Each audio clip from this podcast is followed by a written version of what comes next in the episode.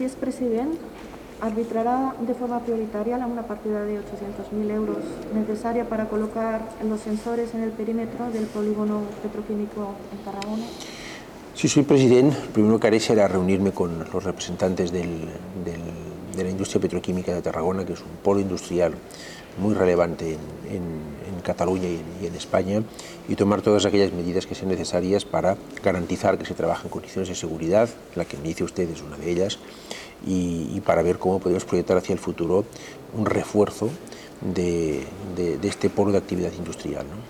Sí, eh, a nivel económico es un polo muy importante, pero a nivel de seguridad también la ciudadanía está muy preocupada.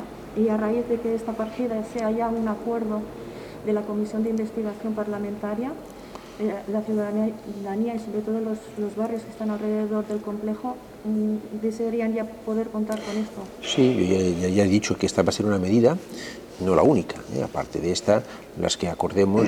Yo vengo del mundo municipal, escucho mucho a los alcaldes y alcaldesas y por tanto si es una, una petición que viene del territorio de los alcaldes y alcaldesas y además está refrendada por un acuerdo parlamentario, pues claro que le vamos a dar cumplimiento inmediato.